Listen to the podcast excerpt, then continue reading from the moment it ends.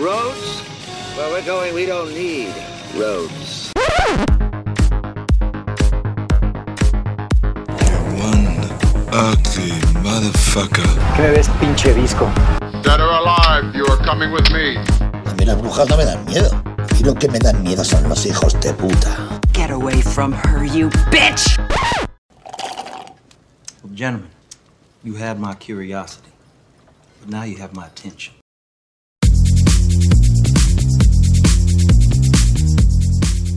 Hola, ¿qué tal amigos? Bienvenidos a Conexión Podcast. Yo soy Rafael Rosales. Yo soy Iván Belmont. Yo soy José Luis Ayala. Y yo soy Alejandra Cisneros. Este capítulo tenemos casa llena por fin.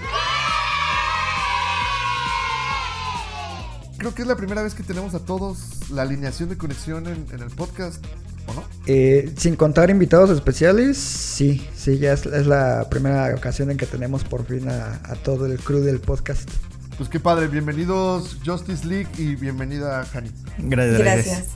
Y esta semana, obviamente, tenemos aquí a todo el equipo porque tenemos que hablar de un par de temas muy importantes antes de qué es lo que vimos esta semana.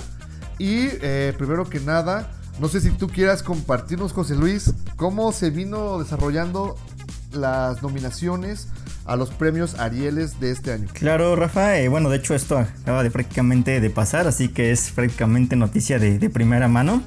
Eh, fue una transmisión en vivo, eh, lo hicieron por vía redes sociales, también Canal 22 tuvo una transmisión ahí especial de las nominaciones, creo que es la primera vez que se hace, normalmente ya nada más las anuncian o las publican, ahora pues fue más como pues como los Oscars, ¿no? Un programa especial ahí con todas sus nominaciones, entonces pues eso le, le dio un cierto atractivo. Y pues bueno, eh, rápidamente lo más importante, las nominaciones, bueno, en, la categoría de mejor película tenemos a dos películas que creo que ya íbamos a saber, ya sabíamos que, que iban a arrasar. Eh, una es Ya no estoy aquí, de Fernando Frías de la Parra, y la otra es eh, Esto no es Berlín, de Harry Sama, que creo que son de las dos películas de las que más se han hablado y que igualmente habían sido bastante eh, alabadas tanto por crítica como por el público, entonces pues esperaba que fueran las más nominadas y pues esto se, se confirmó el día de hoy y las otras tres que, confirm que complementan esta terna, esta, bueno, esta, este quinteto de mejor película son Asfixia de Kenia Márquez, Cómprame un revólver de Julio Hernández Cordón y Polvo de José María Jaspic. ¿Ustedes por cuál se quedan? ¿En qué categoría? ¿Película directamente? En esa, mejor película, sí, ¿con cuál te va a quedar? Ya, obvia, ya sabes la respuesta. Sí, no, no, no, la verdad es que fíjate que en tu caso en específico, yo recuerdo que al menos te, escu te escuché hablar muy bien de un par de, de las nominadas, entonces sí, sí tengo duda. Oh, ya, ya, no estoy aquí, es la clara candidata para mí, el rival a vencer, diría. Seguramente va a ganar. Creo que me parece como la, Ojalá, es la, como que la obra más compleja. Me da mucho gusto ver, en cierto modo, a, a esto no es Berlín ahí, porque, bueno, de cuando entrevistamos a Harry Sama, pues me contó que era un proyecto muy, muy personal. Entonces, está padre que algo tan, tan clavado para él este, haya sido reconocido. Polvo, honestamente, pues es de las que sí se me escaparon en el pasado Festival de Cine de Morelia y no la vi en su corrida comercial. Eh, la otra de Comprame un revólver, pues esa la vimos, de hecho la comentamos en un episodio del podcast, nos agradó bastante. Creo que hasta la vimos juntos, ¿no? no, no, güey. No, sí, sí la vimos juntos. Este, y no, no hables por los dos. A mí no me agradó, güey. Ah, bueno, de hecho, yo había escuchado, yo tampoco lo he visto, pero sí he escuchado crítica bastante fuerte a esta, a esta película. Dicen que está sobrevalorada. Yo también ya había Correcto. escuchado que le hace mucho, falta mucho trabajo al guion y bueno, que, que, de por sí, este, que tenía todo para hacer una gran película, pero que sí tiene bastantes fallos en la narrativa. Bueno, es lo que Exacto. yo leí. ¿Sí los tiene? Sí, es que de hecho em, empieza muy bien, pero en el camino algo le pasa. a mí ya sí. hacia el final no me gustó. Yo me acuerdo que a ti tú saliste bastante satisfecho. Amigo. Sí, sí me agradó bastante. Eh, tiene una propuesta visual interesante. Sí es cierto lo que comentan, que tiene ahí algunos huecos narrativos y cosas eh, poco desarrolladas. Pero el concepto en general me parece bastante interesante y sin duda es muy superior a lo que se suele ver en, en el cine mexicano. La que sí me sorprendió ver en esta categoría, y no porque sea mala, es Asfixia. Pero es como, Asfixia. es como que la que menos se me ocurriría ver dentro de ahí. También la comentamos durante el, el festival. Habíamos dicho que, pues, a pesar de que era una película medianamente interesante, quien brillaba realmente era la figura antagónica, ¿no? Que es el eh, actor David, eh, no recuerdo el apellido ahorita, eh, pero que sale en, en Club de Cuervos como el portero que es este pepenador, ¿no? El, el- el cadáver. Ándale, él. Que de hecho él, él está nominado en otra categoría, pero a ver, José Luis, nada más, este, a ver, échanos otras categorías. Bueno, la dirección prácticamente es lo mismo que en la, en la película. Todos repiten: Kenia Márquez, Cordón, Harisama, Jaspic y Frías de la Parra. En la categoría de mejor actor, ahí tenemos a Benny Emanuel por Chicuarotes, eh, Javier Ponce de León por Esto No es Berlín, Armando Hernández por La Paloma y el Lobo. Luis Alberti por Mano de Obra y José María Jaspic por Polvo. Jaspic se llevó nominación tanto en película, en película, director y actor. Y creo que en guion, no, no estoy seguro. Ahorita confirmo. Rafa, ¿te acuerdas cuando este Javiani participó en el cortometraje de este Iván Moctezuma en, en nuestros proyectos? Sí, sí, sí. ¿Y quién lo viera? Ahorita ya nominado al- a los Arieles, qué chido. Ah, Ahí yo creo que el candidato a vencer es Luis Alberti. Por mucho. ¿Crees Sí, que es seguro, más fuerte? Sí, yo creo que sí. Bueno, Bueno, ganó en Morelia, ¿no? A mejor actor. Sí ganó en Morelia Mejor Actor. Igual, y el único que le podría dar batalla es Jaspic. Por la fama. Exacto.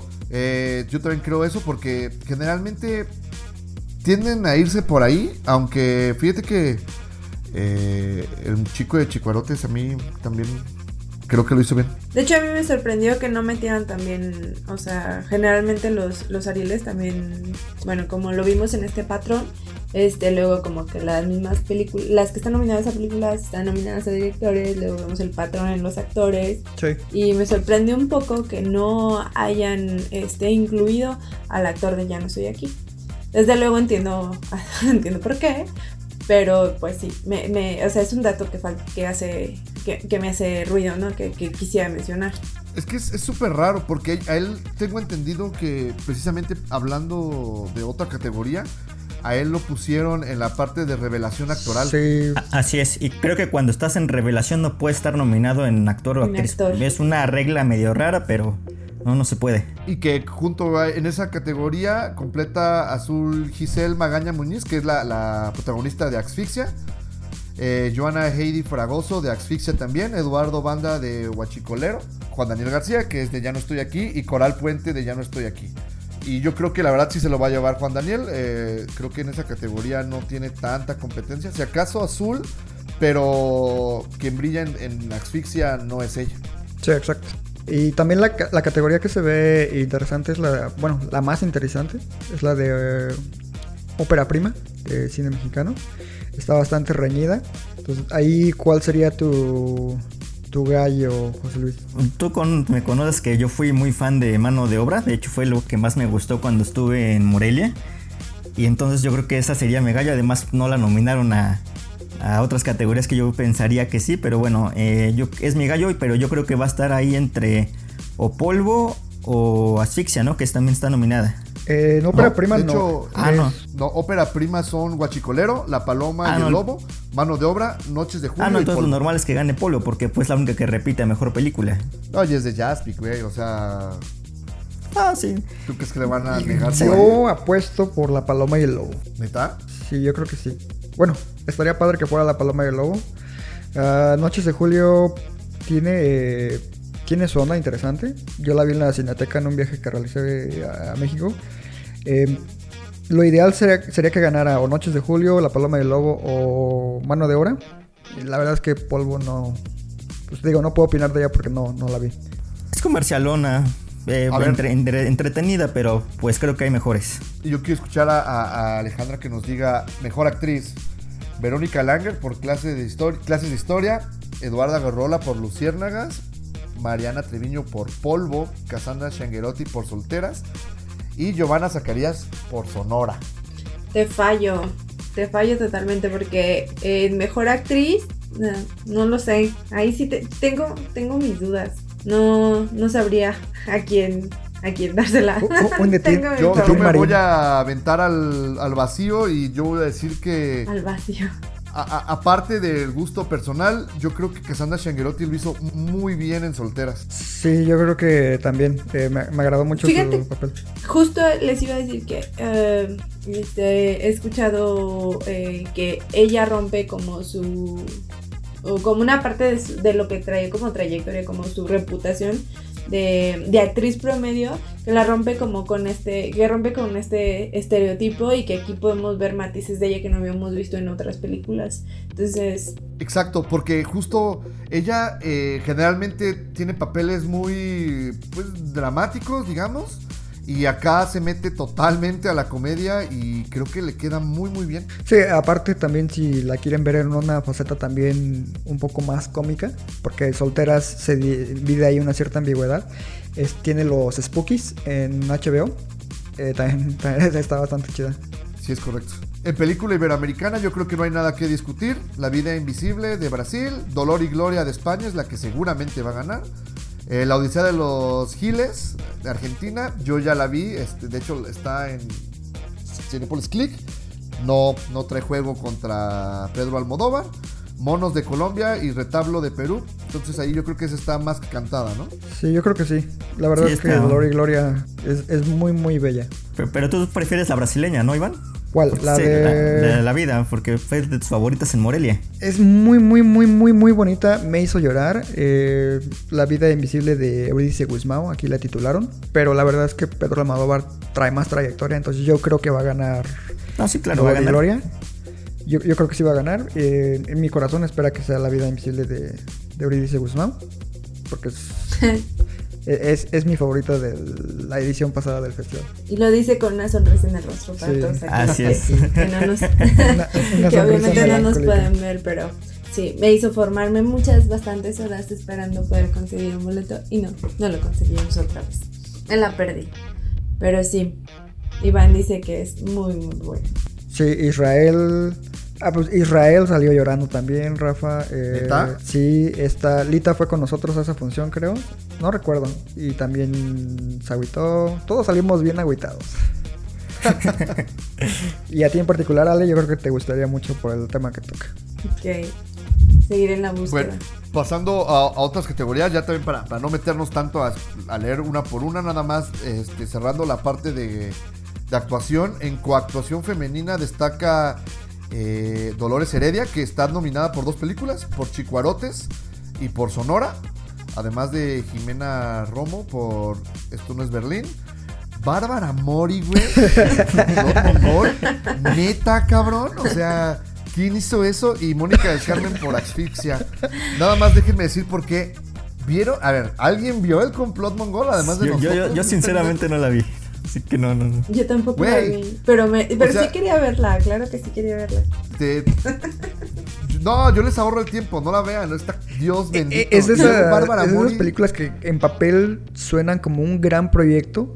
Y de hecho tenía todo el potencial para Ajá. ser de lo mejor del cine mexicano de- del año pasado. Pero se les va de las manos. El personaje de Bárbara Mori es polémico. Güey, ni habla, no mames. Mira, transmite muchos, mucho sentimiento porque es como muy tierno el personaje, no ella. Pero sí, su interpretación pues es como nada más verla haciendo la misma cara, ¿no? Toda la película. Aparte, según es China y ni parece. Ya sé, güey, el- no.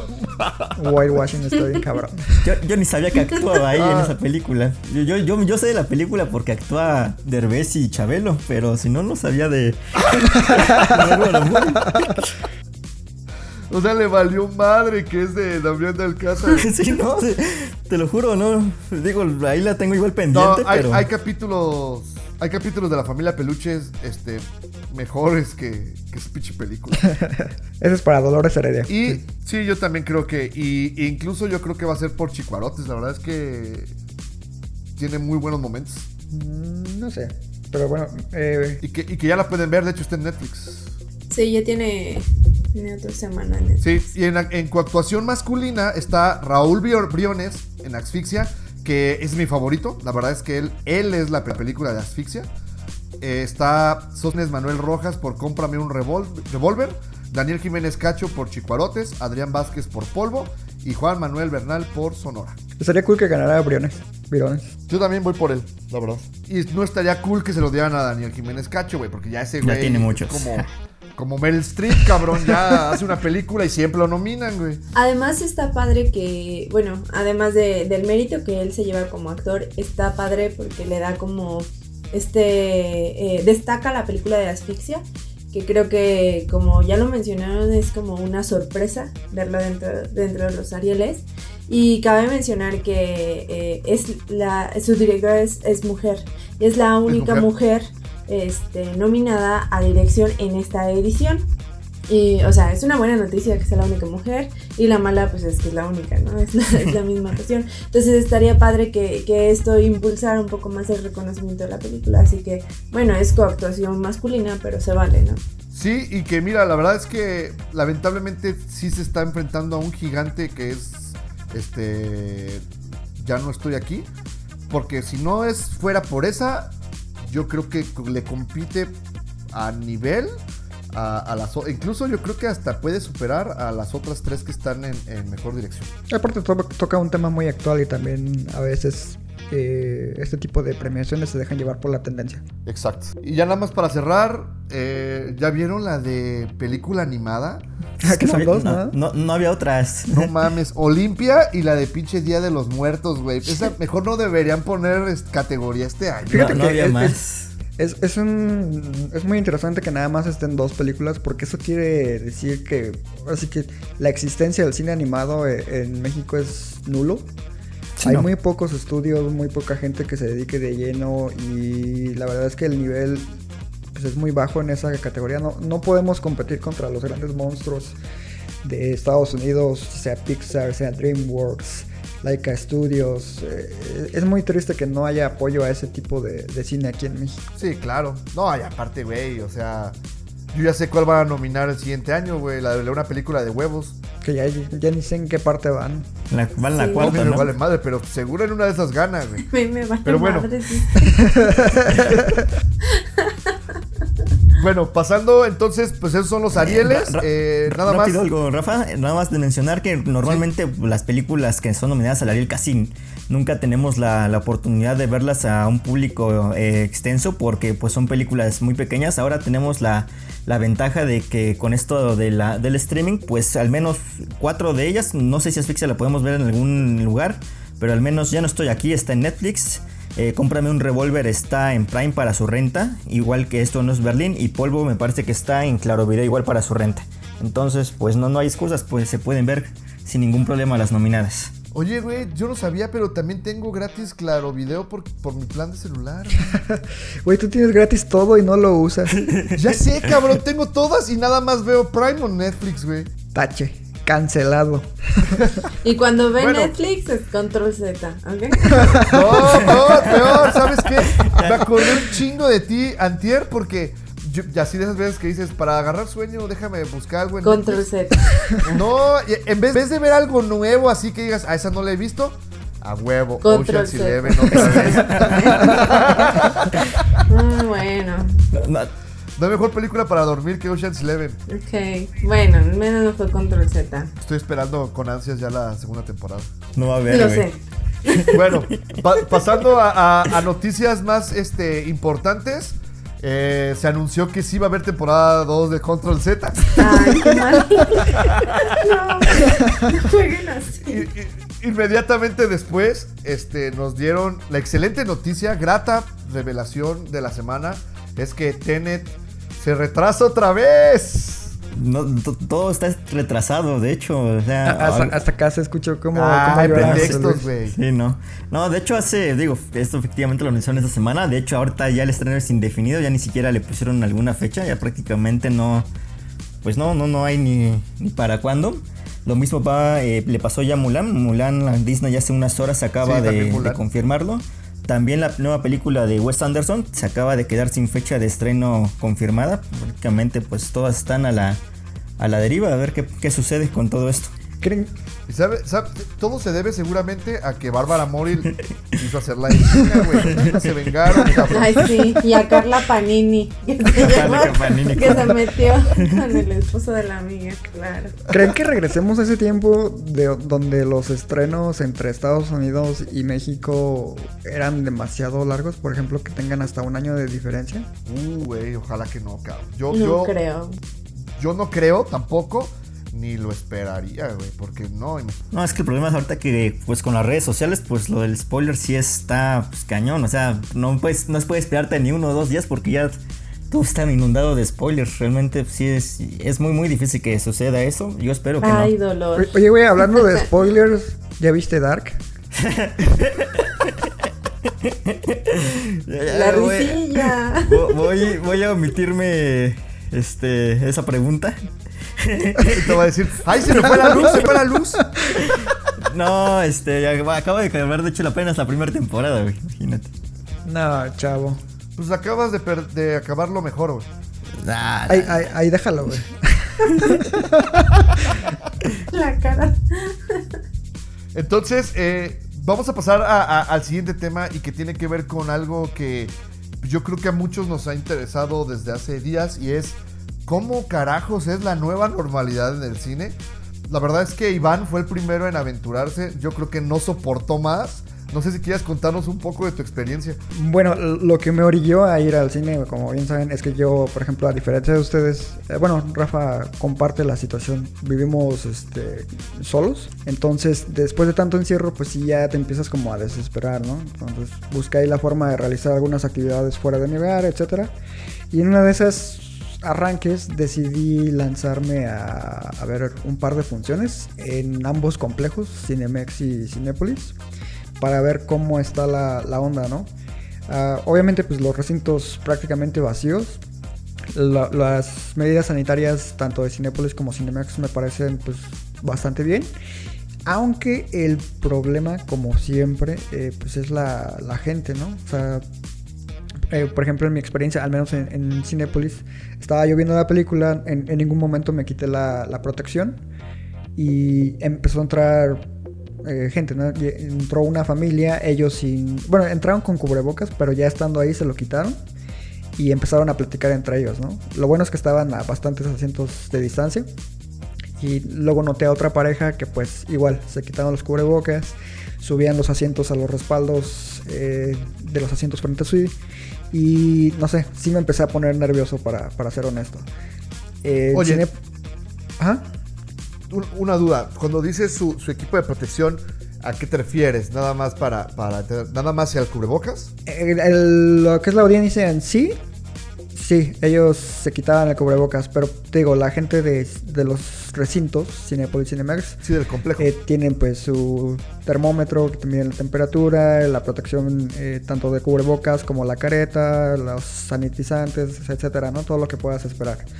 Eh, pero sí, la, la gente no respeta del todo las medidas, la audiencia, y eso es lo que a mí me pone nervioso. Entonces, si esto ocurre eh, con, no sé, 10 personas o 5 en una sala, imagínate si estuviera Tenet abriendo cines otra vez. Sería, yo creo que un desmadre. No, aperrada, ¿no? Sí, sería un desmadre. ¿Y qué películas viste? Vi Gomera y un eh, Ordinary Love con Liam Neeson. ¿Qué- ¿Y qué tal? Así, en una palabra cada una. La primera, plana. Ya, ya, ya dijiste el plan. La segunda, Sí. tierna. Bueno, para complementar eh, este tema de, de la nueva normalidad, yo también fui al cine. Obviamente, cuando, cuando me dijiste, yo ya fui, güey, no, no hay pedo. Sí me, me expliqué un rato, pero pues dale. Yo también dije, pues, a la, a chingada, pues yo también, güey. Si nos vamos a morir, nos morimos juntos. Pues, pues ahí voy, pero obviamente yo fui, yo, yo dije, "Ah, a mí se me hace que hay que probar algo diferente. Pues obvio, yo fui a- al complejo VIP y, este, como dices, bien, todo, toda la gente eh, que, que está ahí atendiéndote, la verdad es que sí siguieron muy bien las, indicaciones y todas las normas de sanitarias que hay. Lo que a mí se me llamó la atención es que yo fui a ver Escape de Pretoria, que ahorita les digo en una palabra qué es lo que pienso de ella. Pero eh, acá entraron algunas personas con todo y careta, güey. O sea, traían su cubrebocas. Y, y- y un par de familias llevaban su careta, lo cual me hizo sentir mal, güey, porque yo nada más llevaba mi cubrebocas y yo ahora, ahora yo era el bicho raro, ¿no? Así de, ah, cabrón, yo, me- yo el bien vale madre, ¿no? Y este sí tienen bien la separación, así en, en- en- en la fila del- de los VIP, los asientos que son dobles, es unos dos habilitados, dos vacíos, dos habilitados, dos este, cancelados, perdón. Y ya te, te dicen desde la entrada que hay que puedes pedir gel sanitizante, eh, digo gel antibacterial o puedes pedir eh, agua rebajada con alcohol para volver a sanitizar tú tu lugar por si tienes dudas de que lo hayan hecho bien la, gente de Cinépolis y ya no te dan tampoco ¿cómo se llama? cobijas. Fíjate que yo sí tengo un pero con Cinepolis a comparación de Cinemex. Cinemex sí tenía la distribución supuestamente adecuada de los asientos. Cinemex estoy notando que al menos en los recintos que no son VIP y aquí en Morelia no está el espacio en los asientos al lado. Hacia adelante sí, se saltan de fila en fila, pero hacia al lado están todos disponibles. Entonces, si por ejemplo alguien hubiese elegido el asiento al lado mío, lo podría haber escogido sin pedos. Ah, eso sí, sí, yo siento que Sí, está eso mal. sí está mal. No, No, está en, el, en el VIP sí, sí, sí, sí está la, la separación. Y pues yo recomendaría este, pues ya vamos al cine, hombre, ya. pues, No, yo, Diría mi mamá, ya yo después de ya experimentarlo, morir, yo creo que sí me voy a seguir esperando. No, ¿Hace cuántos días fueron? El experimento. Eh, la semana pasada. Ah, todavía te queda una semana para ver si qué, qué- qué te pasó. Sí, te- es justo lo que iba a decir. El sábado sube, sube su, a, un history a, a- a- a Instagram, güey, así es, ¿sí valí madre o sí la libré? Siete días después, entierro. güey. No, no, no, gracias. Ay, Y- cállate, Iván. y de escape de Pretoria, solamente una palabra para definirla. Hallmark. Ese sí. O sea que ni siquiera valieron la pena sus pinches películas. Ay. La mía sí. No mames, o sea, es una... No, para no, nada, yo me ¿te das asusté cuando... Sí. Cuando apagan las luces y, y ya te pasan así, lo primero que hice es película original TNT. Dije, no mames, esto era para la televisión. Y, y lo es, la película tiene una producción muy limitada. Pero, pues verla en cine, este, la eleva. no Ay, manches. cállate. Oye, esta mamada. Oh, ya entiendo. Control Z. Sí. No. te, te hizo mal el encierro, eh, definitivamente. Sí, yo creo que el encierro bajó nuestros estándares. Sí, muy cabrón. Y bueno, va- vamos a pasar ahora a hablar precisamente de, de estas, eh, ¿qué son? Pues series, ¿no? Series documentales que vimos, este, esta... No, son documentales. Son Este documentales, pelis. documental. Pero verlo en, en tele, pues. no lo eleva. Definitivamente. Bueno, es que la que yo vi sí es serie, pero bueno, empezamos con las pelis. Este, ¿qué empezamos? Tú dinos, Alejandra, ¿por cuál empezamos? Chabela. Por Chabela. Pues órale. Ay, pues, pues el documental de Chabela, pues, nos pone como en el contexto acerca de la, de la vida de, de Chabela Vargas. Nos dice cómo fue que llegó a México y que en general su vida siempre fue muy triste, pero que encontró como no solo un refugio, sino un modo de expresión en la música. Y que bueno, que de ahí parte todo, pero nunca pudo terminar de superar su tristeza, su soledad, que es la que siempre la acompañaba, y su alcoholismo. ¿En qué plataforma? Netflix. Ok. O sea que ¿Sabes no- qué? Como, como yo vi Control Z, nada más me ofrece ver a Aparicio y mamás así, entonces yo no la encontré. Güey, estaba, Ah, ya. estábamos hablando seriamente del documental de Chabela Sacas con, con otra vez. Con control pues dale, dale, pues dale, dale. Sigue el hilo, José Luis. No, no, no, estoy, est- bueno, a mí me gustó mucho de Chabela. Es, es- me parece que es un documental que eh, capta muy bien ese eh, misticismo, ese, eh, ese misterio dentro de lo que es la, la vida de, de Chabela. Eh, creo que la- el documental te lleva muy bien desde sus primeros años, su infancia, eh, como bien este, dice Alejandra, lo que es su, su alcoholismo, eh, hasta su, su- después su autoexilio allá en España y después pues cómo regresa siendo eh, pues, ya una ídol, ¿no? ¿no? Y que realmente fue allá donde consiguió prácticamente la... mm, ¿Cómo se le puede decir? El visto bueno, el, el reconocimiento que nunca obtuvo Como aquí. la notoriedad. Sí, exactamente, sí. Y curioso que haya llegado de la mano del apoyo de Pedro Almodóvar, ¿no? Sí, claro. Que fue un- Sí, uno sí. de los grandes eh, eh, figuras que, que promocionaron su, su arte, en este caso, pues su voz. Era su cuate, ¿no? Sí, eh, ella fue pues, una, una figura totalmente icónica, tanto en, en México como en su país natal, en España y en Europa como tal. Llegó a tocar en, en- en Francia, en París. Incluso hay una anécdota por ahí de que esta actriz, que es, eh, bueno, para mí una de las mejores de la historia, que es Jeanne Moreau, eh, no, obviamente pues no, no sabe español y al escuchar cantar a, a Chabela quedó totalmente emocionada e incluso le dijo a Pedro que no había necesidad de que le tradujera palabra alguna porque ella lo había entendido todo, ¿no? A través del sentimiento que, que esta mujer transmite con su voz tan desgarradora y, desoladora, por decirlo de algún modo. Eh, yo creo que Chabela también fue una figura y una mujer adelantada a su época, en cierto modo, sobre todo en la comunidad eh, LGBT y como mujer. Este, su- sufrió mucho toda esta onda de, de la misoginia en, en nuestro país, pero lo que ahora sí que lo, la gran huella que nos deja pues es toda, toda esta gran eh, música, letras que compuso. Am, yo creo que sí es un, es un documental muy emotivo. Coincido. Yo también, eh, la verdad es que, lo voy a decir una vez, lloré. no lo pienso repetir porque luego van a creer que tengo sentimientos. Eh, sí, la verdad coincido en esta parte.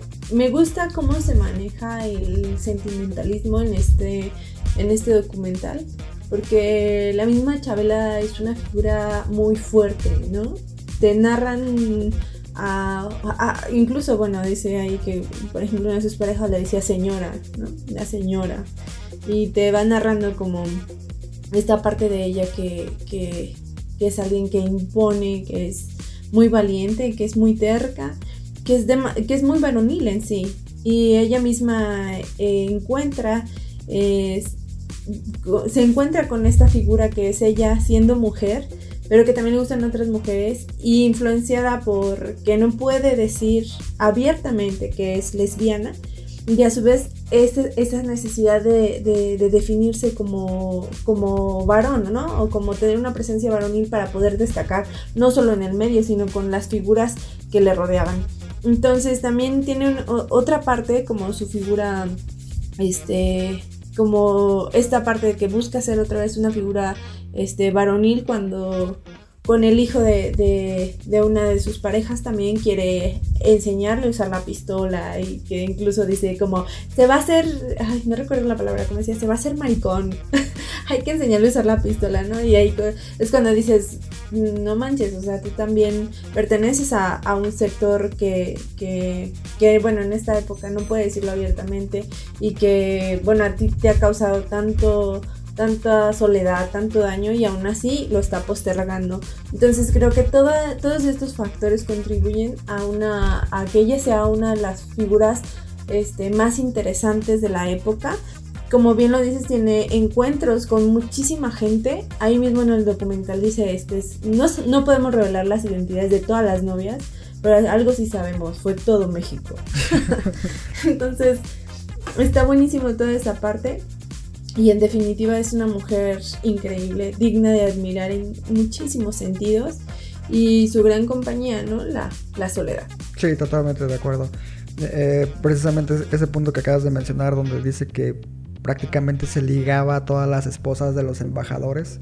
Es como de, no manches, o sea, imagínate el nivel de magnetismo que, que tenía y que transmitía sobre todo, ¿no? No, no cualquiera llega y dice, no, pues, es- ¿qué onda, no? Y ya luego, luego, como que ahí genera ese sentir. Eh, sí, eh, eh, toda una, una figura icónica, eh, tanto del cine, la música, la cultura mexicana. Eh, no hay palabras que sirvan para describir a, a Chabela. La, la dirección, ¿quién, quién saben de quién fue? Catherine Guntz y Daresha Kill.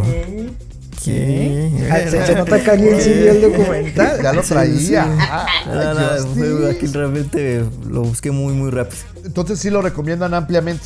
Sí. Definitivamente. Sí, O sea, sí, eh, sí, ¿Sabes gusta. qué es un gran acierto? Nada más para finalizar, que la mayoría de estos documentales que se enfocan en figuras de, de la música o en bueno, que no sean de la música, eh, como que dan a entender o dan a eh, que bueno que el espectador ya sabe quiénes son, ¿no? Entonces se meten de lleno con lo que van a contar o luego termina siendo eh, casi algo muy muy fanboy, este, luego terminan este, siendo una película prácticamente para fans. Creo que este documental tiene el acierto de que conozcas o no conozcas la música de Chabela Vargas, está tan bien contado que te puede gustar bastante. Sí, te puede te, atrapar. te hace, yo creo que fue en inmediato. Es muy, muy cierto lo que comentas. Y ya nada más como eh, dato adicional, mientras estaba viendo el documental no podía evitar pensar en que alguien debería crear una especie de biopic que funcione similar a la que se hizo de Jobs por parte de Danny Boyle. Y me imaginé a Isela Vega en su faceta de ya persona adulta, ah, interpretando a, a Chabela. Y, y me gustaría ver a alguien con la sensibilidad de, por ejemplo, eh, Alejandra Márquez dirigiendo un proyecto así, que es la directora de Las Niñas Bien. Sí, yo creo que puede ella darle su toque eh, y que se vuelva interesante la, la historia, fíjate. Ojalá algún día ocurra algo similar. Mientras no sea como cantinflas, todo, todo está bien. Y, pero bueno, to- tomando el comentario de, de José Luis sobre estos documentales que últimamente están haciendo y que toman figuras que te dan por asentado que ya los conoces, eh, también Netflix estrenó un documental que realmente no me acuerdo cómo se llama, pero es sobre el legendario Walter Mercado.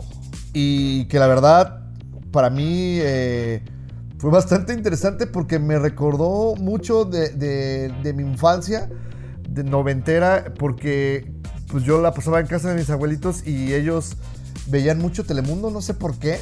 Entonces, inmediatamente escuchar la voz de, de este personaje eh, que daba ahí consejos de, ¿cómo se decir? Los horóscopos y basados en astrología y todo eso, pues, inmediatamente me recordaban a Sábado Gigante, a Cristina y a esta época en la que eh, los latinos empezaban a alzar la voz en, en- en Estados Unidos. Al chupacabras. Chupacabras, de hecho lo mencionan, ¿no? Sí, sí, sí, sí. Y, y primer impacto, yo me acuerdo del primer impacto que lo veían mis, mis- bueno, mi, sí, mi abuelo materno y abuela materna. Eh, eh, ¿Sabes? Eso estuvo ¿Mm? como, perdón Iván, este, estuvo como raro lo del, lo del chupacabras porque en la narrativa se me hizo como súper, como un, Random, un ¿no? tipo de, de, ajá, no, al contrario, como un, un toque de sátira chistoso porque era como de, es que muchos de nosotros está diciendo acerca de la de que no todos estaban como con una credibilidad de, de los horóscopos, pero que él hacía que fuera verdadero, ¿no? Entonces hay un corte y dice, no, pues lo del chupacabras y no sé qué. Y se me hizo como un, un sentimiento de que en ese momento podía funcionar. Quién sabe ahora, así como lo fue en el chupacabras. O sea, en ese momento creímos en el chupacabras, en ese momento creímos en esto y que, bueno, no, no quiere decir que ahora no, sino que viene como otra ola donde al parecer los millennials estamos, están o estamos este, retomando todas estas ideas y estamos este, abriéndonos a, a ciertas posibilidades que una generación antes de nosotros dejó de considerar. Sí, seguro ahí, mencionan que muchos se sienten identificados ¿no? con esta libertad de género que, expresa Walter. Ah, y, y muchos se han convertido en fans de él por esto mismo.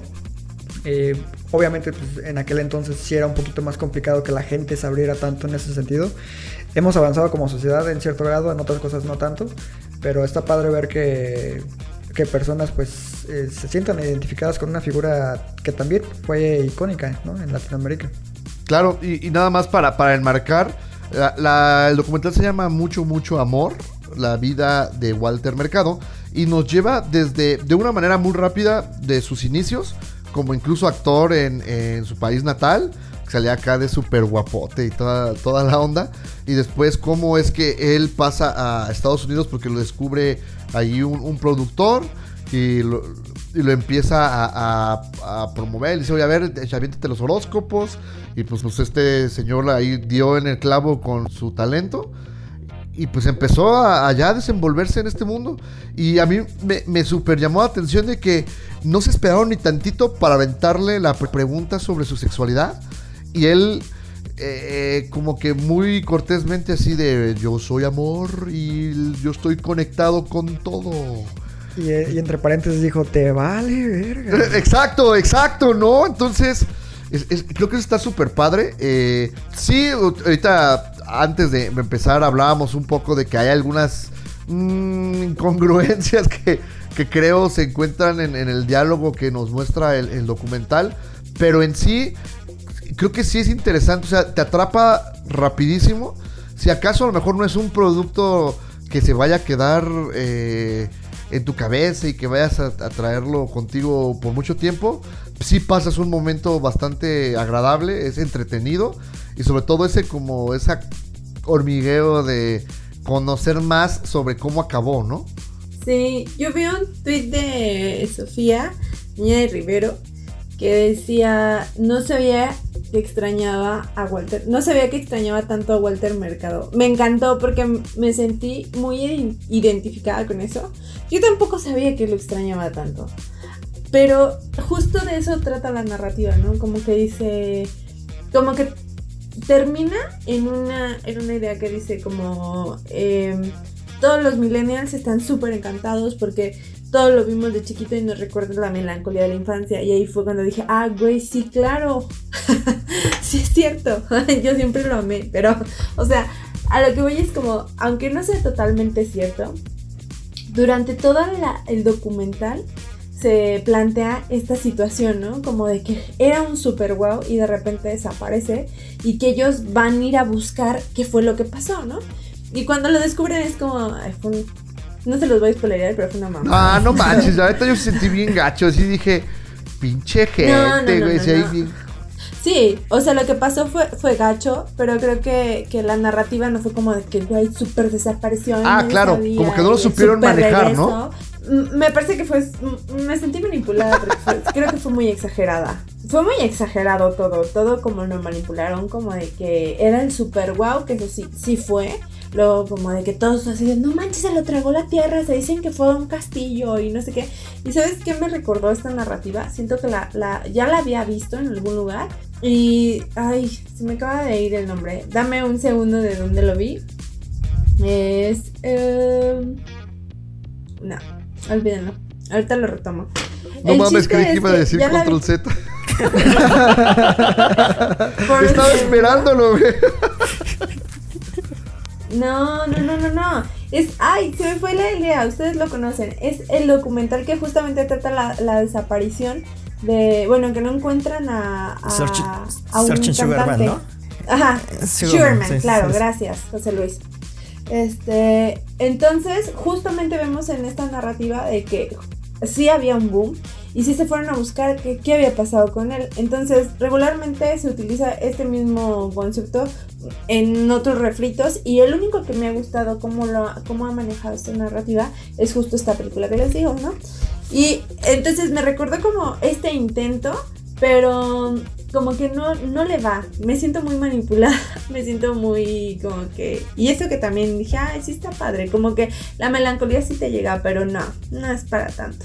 Sí, Es que con- contrario a lo que hacen con Chabela, que saben manejar las emociones perfectamente y llevan un ritmo muy estudiado, aquí es como muy al aventón, ¿no creen? Como de así, ahí está, Mm, así de Ajá. sencillo. Sí, como que no está trabajado, te da la impresión de que de que sí, o sea, que fue, te digo que fue como de, ay, pues sí, hay que narrarlo como como esta idea que ya se me ocurrió y ya este hay que solo conse o sea, hacerlo consecuente, ¿no? Que se vaya narrando así la historia, que fue un hitazo, desapareció y nosotros descubrimos qué y qué está pasando. Aunque a, difer- a diferencia de, por ejemplo, el documental de Chabela, que sí creo que es sentimental, creo que este llega a una parte en la que es como no cursi, sino como ay, como kitsch, como de creo que les como digo, hay hay un momento en el que ya termina pareciendo un reportaje De primer, impacto. De escándalo. ¿Sí o Sí. no? Ándale, sí, sí, sí, tal Sí, cual. sí, de esos que era así de. Y regresando después del corte, ¿dónde está Walter Mercado? Y así, te lo juro, en serio, en serio. Sí, sí, no daba para tanto, ¿no? Y luego como que, sí, como que muchas entrevistas sí fueron como muy, muy de, más de escándalo, más de, y, y- y yo creo que se escondió porque pues no tenía botox ya, y yo creo que se acuesta con, el- con su, con su ayudante, y yo creo que, o sea, puro chismerío así, entonces no estuvo tan... Aparte se, se- se Tan- siente bien raro como este el manager que era Bakula bien seco, ¿no? Así de no, eh, firmó contrato, su pedo y, y ya después como que dejan ese esa trama ahí y siguen adelante, o sea que nada más por encimita, o sea no hay un conflicto real. Se siente como, como extraño. Sí, yo, yo la verdad es que espero que, que en esta tendencia lo que siga que, que veamos sea eh, un documental de quién era el chacal en Sábado Gigante. Güey, está perrísimo, güey. No mames, yo siempre he querido disfrazarme ese güey en Halloween. Un- uno de los conceptos iniciales de, de Conexión Podcast, para que lo sepan, era que cuando Rafa la cagara, meterle precisamente la trompeta y No oye, manches. eso sería súper Te diste cuenta que era mucho trabajo, ¿no? Eh, Ah, Sí. Exacto, cada cinco minutos. ser 40 minutos de, de corneta, güey. Muy bien, y, Bueno. y Creo que ahora ya para... Ah, sí, Jari, ¿vas a decir algo? No, pues nada más que, que, que un dato como que vale la pena mencionar y que a mí de hecho me sorprendió fue saber que este documental fue estrenado en Sundance. Bueno, son estrenan de todo. Wow, ya lo veo. Con esto me queda claro. ¿Qué sigue? ¿Control Z? No, no, no. De hecho, viene nuestra famosa sección. Rafa tratará de venderles una serie documental. Y se, se, tra- se trata de una serie documental que está, la pueden encontrar en Netflix, que se llama The Defiant Ones, que eh, se puede traducir como Los Desafiantes, si quieren. Y que, eh, como saben, en mi otra vida eh, soy cholo y hip, hip hopero. Entonces por eso llegué a esa serie porque quería ver si estaba en Netflix Straight Out of Compton. Y este documental nos cuenta en cuatro capítulos súper ágiles de 45, 50 minutos cada uno. eh, la historia de dos personajes que al entender de, los que están, o la premisa es que cambiaron el mundo de la música. El primero de ellos es Dr. Dre, que como saben, pues es conocido por haber descubierto a una infinidad de, de, ar- de, eh, que son hip hoperos en- y raperos en Estados Unidos. A Eminem, a 50 Cent, a Snoop Dogg, bla, bla, bla. Él fue parte de, de N- NYW, NWY, perdón. O esa shit de la película. Como sea, que era compa viste, de... güey. ¿Qué- ¿Cómo se llama? E NW. Ey. lo que sea. Pero lo, interesante es que eh, te cuenta desde sus orígenes, todo eso. Casi, casi vuelves a ver la película en los primeros dos capítulos. Pero después te cuenta lo que siguió así de. ¿Sabes qué? Llegó un punto en el que siguió buscando gente. Y a la parte van contando una historia que yo al principio no entendía como qué tenía que ver. Y yo decía, ese güey, si neta, nunca he escuchado hablar de él, ni lo conozco. Que es eh, un productor de, de música que se llama Jim Lovine. Pero es increíble cuando ya a partir del segundo, segundo capítulo te empiezan a decir las personas que descubrió este productor. Ahí les va tranquilamente la lista. Descubrió a Stevie Nicks. eh, descubrió a Bono. Bueno, a YouTube. Descubrió a. ¿Cómo se llama? Eh, el grupo en el que descubrieron a, a Trent Reznor. Nine Inch Nails. Nine Inch Nails, ajá. A Marilyn Manson, eh, a los Black Eyed Peas, a Lady Gaga, a Gwen Stefani. O sea, pura pinche baraja de, de, artistas que dices, no mames. Incluso se asocia con Dr. Dre. Y que incluso hay un capítulo que me parece como que el más importante. En el que ellos dos dicen, ¿sabes qué? La industria de la música se está yendo al carajo. Tenemos que hacer algo. Porque si no, pues vamos a valer madre y toman una decisión que pues, vean el documental. Eh, muchos, yo creo, Iván de hecho lo sabe porque le pre- pregunté por ahí algunos eh, datos. Pero la verdad es que el documental está muy padre, está muy bien realizado. Es una muy buena, eh, un buen montaje de cómo van intercalando una historia con la otra. Eh, en el último capítulo vemos la segunda boda de Jim Lovine. Y en serio, son 6, 8 minutos en los que él mismo se ríe y, y te dice así de, pues la neta, tuve más artistas en mi boda que los Grammys. Entonces, la verdad, eh, está impresionante. Puff Daddy le habla y le pide consejos, todo. Véanlo. La verdad está súper, súper este, interesante, está padre. Y se los recomiendo muchísimo. ¿Cuánto dura? Son cuatro capítulos. Yo te los, te los aventarás en, una ho- en unas tres horas y media, más o menos. Tengo entendido que es una producción original de HBO, ¿no? Ah, excelente dato, sí. Es una producción original de HBO. Por lo tanto, pues es también sinónimo de calidad. Y, te digo, entran hasta el estudio de Dr. Dre y, lo entrevistan sobre temas pues bastante complicados, inclusive este desencuentro que tuvo con Ice Cube y con Eazy de- en su grupo al principio y también pues van narrando como que sus vivencias con, est- con él, con, con Dr. Dre o con Jim Levine, este, eh, pues diferentes artistas, ¿no? Sale Bono, sale Eminem, sale Snoop Dogg un rato, también sale Ice Cube. La verdad es que denle, denle una checada. La verdad es que yo al principio, ahorita que les empecé a contar, seguro dije así, ay, pues Hani iba a decir, ay, qué pendejada. Pero de hecho, los minutos No que lo le... dije. el- Lo lo, pensaste, obvio. Pero No, no lo pensé. Dije, ya, ya había dicho qué pendejada cuando dije lo de Control Z.